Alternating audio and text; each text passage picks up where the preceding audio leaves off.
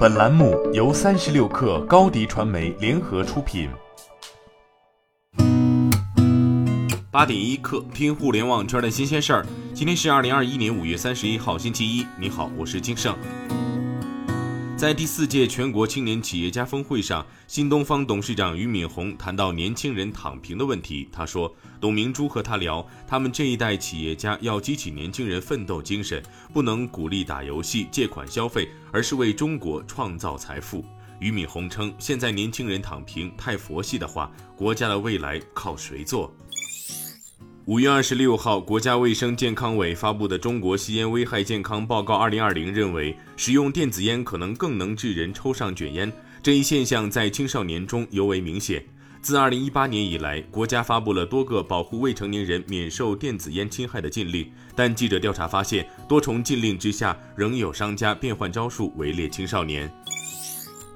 据深圳发布消息，昨天专业机构对赛格大厦的房屋沉降、倾斜率、加速度等情况持续进行实时监测。专家组表示，截至当天中午，各项监测数据正常，未超出相应标准要求。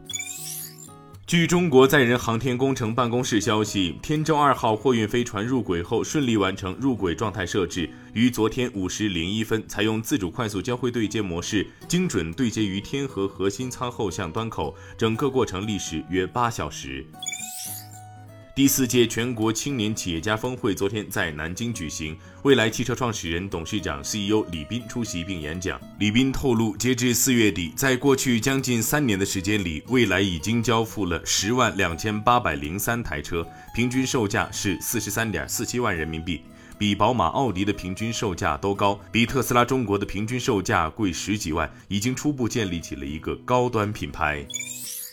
据第一财经消息，中信证券分析师明明表示，中国出口高速增长推动人民币升值趋势，人民币对美元汇率或将突破六点二区间，黑色系商品稳定价格已经取得了明显的成效。但是油跟铜还面临着比较大的不确定性，可能二三季度美国经济的复苏和美国经济的需求可能还是偏强的，会对于全球的大宗商品价格有一定的提振作用。